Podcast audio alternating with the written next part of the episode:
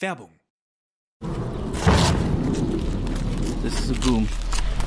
so I, I put on bulletproof now. Yeah. Hallo, ich bin Paul Ronsheimer, Journalist und Kriegsreporter. Und egal ob von der Frontlinie, aus dem Präsidentenpalast oder in meinem Hotelzimmer auf ein Glas Rotwein. In meinem Podcast bekommt ihr jede Woche Einblicke auf die wichtigsten Ereignisse der Welt, hört spannende Gesprächspartner und auch, was das Reporterleben mit mir persönlich macht. Ronsheimer, der Podcast. Jeden Mittwoch eine neue Folge. Überall da, wo es Podcasts gibt. Werbung Ende.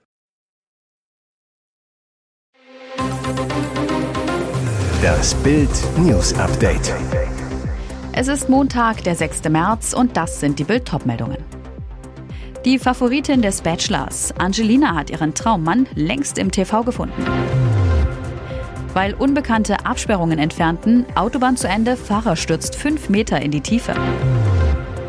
Er soll seinen Mitspielern Millionen schulden, Ex-Bundesliga-Profi verschollen. Neu-Bachelor David Jackson hat gerade erst seine Rosenkavalier-Karriere gestartet, da plagen ihn schon die ersten Problemchen. Er versucht in der TV-Show herauszufinden, welche der Damen wirklich an seinem Herzen und nicht an einer Reality- oder Influencer-Karriere interessiert ist. Er stellt klar, das kann jeder für sich entscheiden, ob er irgendwie bei einem TV-Format mitmachen will, um auf Social Media Reichweite aufzubauen, aber eben nicht hier, wenn ich der Bachelor bin, wenn ich auf der Suche bin nach jemandem an meiner Seite. Sein allererstes Einzeldate vergibt David nun ausgerechnet an Angelina, die bereits bereits von ihren Konkurrentinnen als Favoritin gehandelt wird. Während des Dates fliegen zwischen ihm und seiner Auserwählten sichtlich die Funken. Tiefe Blicke werden ausgetauscht und das eine oder andere übereinander herausgefunden. Eine wichtige Sache kommt dabei jedoch nicht zu Wort.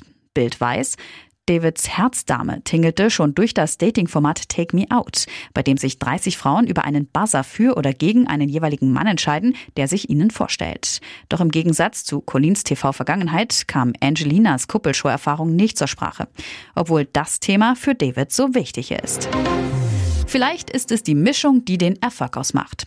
Zugegeben, der Tatort aus Münster hat mit Professor Börner und Hauptkommissar Thiel zwei mehr oder weniger alte weiße Männer als Protagonisten. Manche Slapstick-Gags bewegen sich zwischen Woody Allen und einer Kirmes mit zu hell beleuchteter Schießbude. Der Erfolg ihres mittlerweile 43. Tatorts aus Münster mit Wahnsinns-Einschaltquote zeigt aber, dass das Publikum die Einsätze nach wie vor liebt. Und sie war der Erfolgsgarant hinter Prahl und Liefers, Regisseurin Michaela Ketzele. Bei Bild spricht die echte Honorarprofessorin über den Erfolg von Deutschlands erfolgreichster Krimireihe, in der immer mehr Frauen auch hinter den Kulissen das Ruder mit übernehmen. Das Rezept für die Beliebtheit? Top-Darsteller, ein gutes Drehbuch und ein rundum tolles Team. Da kann nur etwas Gutes bei rauskommen. Dazu kommt, dass der Tatort Münster wie ein verpacktes Geschenk ist. Man weiß nie, in welche Welt sie uns dieses Mal mitnehmen werden. Und wenn die letzten vier Filme auch noch von Regisseurinnen gedreht wurden, umso besser. Und was war das Erfolgsrezept des Falls? Die Regisseurin Frechheit, Freiheit und nicht zu ernst nehmen ist eine gute Mischung, nicht nur am Tatort Münster, sondern auch im Leben.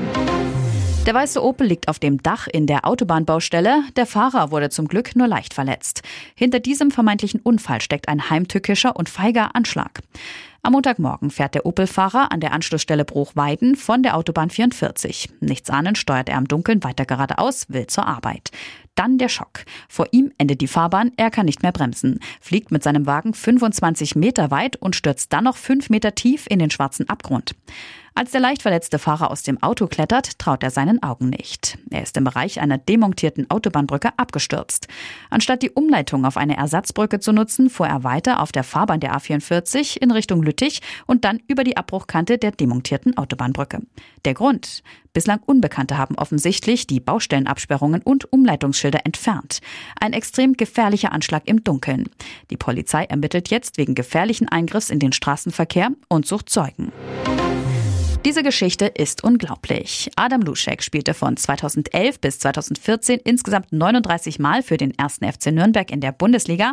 29 Mal lief er für den VfB Stuttgart auf. Für Kaiserslautern kickte er außerdem in der dritten Liga. Jetzt ist er angeblich völlig pleite. Luschek soll sogar ehemaligen Mitspielern viel Geld schulden. Von insgesamt mehr als 21 Millionen tschechischen Kronen, etwa einer Million Euro ist die Rede. Das berichtet das tschechische Internetportal Sportnet. Wegen der großen Probleme ist der Verteidiger jetzt scheinbar untergetaucht. Eigentlich steht er bei Erstligist Trinity Slin unter Vertrag, ist aber seit Wochen nicht mehr gesehen worden. Sein Trainer sagte jetzt, Ich weiß nicht, wo Luschek ist. Im Krankenstand oder am Strand in Brasilien. Ich habe ihn zuletzt zu Beginn des Jahres gesehen. Irgendjemand sucht ihn noch. Ich bin es nicht. Angeblich soll in der Vergangenheit schon versucht worden sein, Luschek auf dem Parkplatz vor dem Stadion in Slin zu stellen. Wohl ein Grund, warum er sich gar nicht mehr blicken lässt. Seine Anwälte sollen jetzt vergangene Woche Privatinsolvenz gemeldet haben. Dieses Duell sorgt schon jetzt für Zündstoff. Vor dem Achtelfinalkracher des SC Freiburg in der Europa League bei Juventus Turin gibt es jetzt schon Aufregung, weil die Italiener Freiburger rausschmeißen. Weil im Gästeblock nur Platz für 2100 Anhänger ist, Freiburg hatte über 28.000 Anfragen, versuchten viele Freiburger in Juve-Blöcken unterzukommen. Dafür schlossen zahlreiche Sportclub-Anhänger sogar extra Mitgliedschaften bei Juventus ab. So kopierten die Freiburger einen Trick der Fans des FC Nantes. Der französische Erstligist spielte in der letzten Runde der Europa League gegen Turin und kam ebenfalls mit Anfragen weit über der Gastkapazität an. Weil man als Juve-Mitglied, egal ob alt oder neu, einfach an Karten herankommt, öffnete sich so die Möglichkeit auf einen echten Freiburger Fanansturm. Eigentlich wollte Juventus alle Fans mit gültiger Karte reinlassen, auch die Freiburger. Jetzt ist aber klar, die Turiner und die örtlichen Sicherheitsbehörden schmeißen alle Freiburg-Fans, die sich über besagten Trick Karten gesichert haben, wieder raus. Nur die 2100 im Gästeblock dürfen rein. Alle Tickets sind mit sofortiger Wirkung ungültig. Und jetzt weitere wichtige Meldungen des Tages vom Bild Newsdesk. Felix Sturm im Knast. Xbox-Weltmeister im offenen Vollzug. Große Niederlage für den Xbox-Weltmeister. Felix Sturm muss seine Haftstrafe antreten. Er sitzt sie nach Bildinformationen im offenen Vollzug der JVA Euskirchen ab. Staatsanwältin Stefanie Beller, zuständig für Wirtschaftsstrafsachen bei der Kölner Staatsanwaltschaft zu Bild, ich kann bestätigen, dass sich die Person seit dem 28. Februar im offenen Vollzug befindet. Das Urteil von damals lautet zwei Jahre und vier Monate wegen Steuerhinterziehung und Verstoß gegen das Anti-Doping-Gesetz. Seine Strafe habe Sturm ohne großes Bohai selbst angetreten, so die Staatsanwältin weiter. Sturm war im April 2019 auf der Fitnessmesse FIBO in Köln von der Polizei festgenommen worden. Nach seiner Festnahme saß Sturm bereits acht Monate in U-Haft. Erst nachdem er seine Pässe abgab und eine Kaution von 300.000 Euro hinterlegte, durfte er das Gefängnis verlassen. Ursprünglich war Sturm zu drei Jahren Haft verurteilt worden.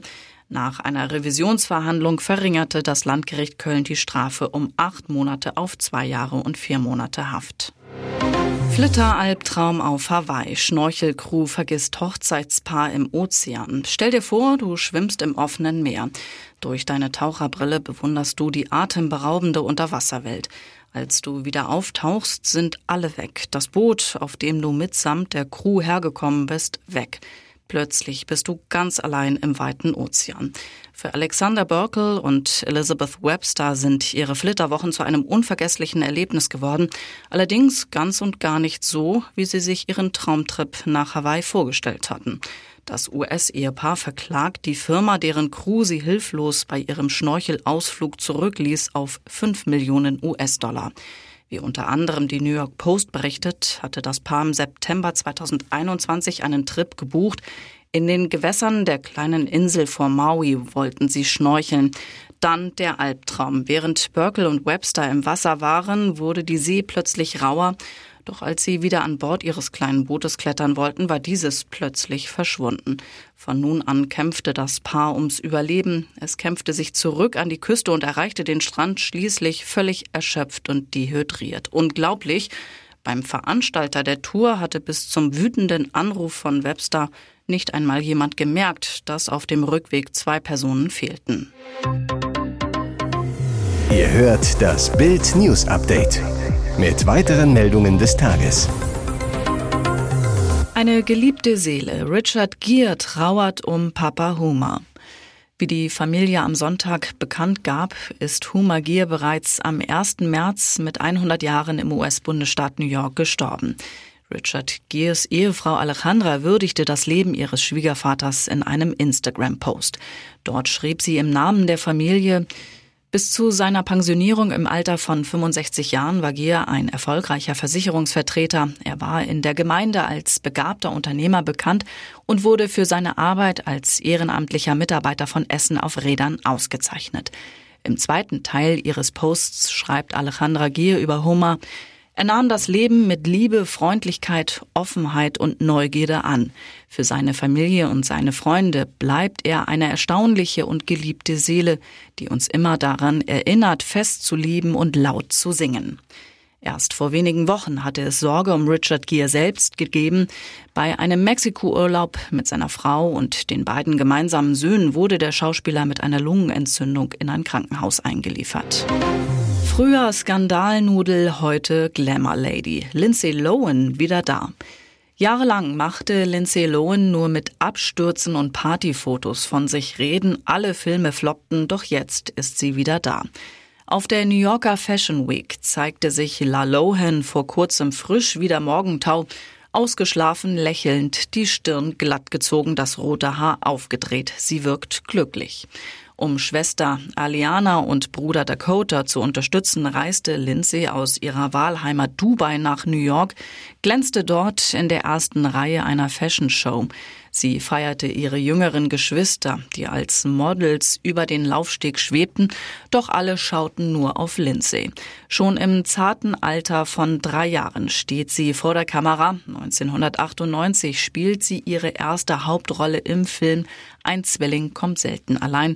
Da ist sie zwölf Jahre alt. Wenig später wird sie Disney-Star. Dann Absturz, Party, Suff, Gefängnis. Ein Filmflop jagt den nächsten. Lohan macht nur noch mit Partyfotos, Alkoholexzessen und wechselnden Liebschaften von sich reden.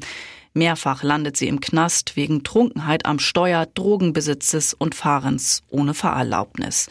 In einem Interview mit CNN kündigte sie 2022 an, ihre Hollywood-Karriere wiederbeleben zu wollen. Ein erster großer Auftrag für den Streaming-Riesen Netflix folgte.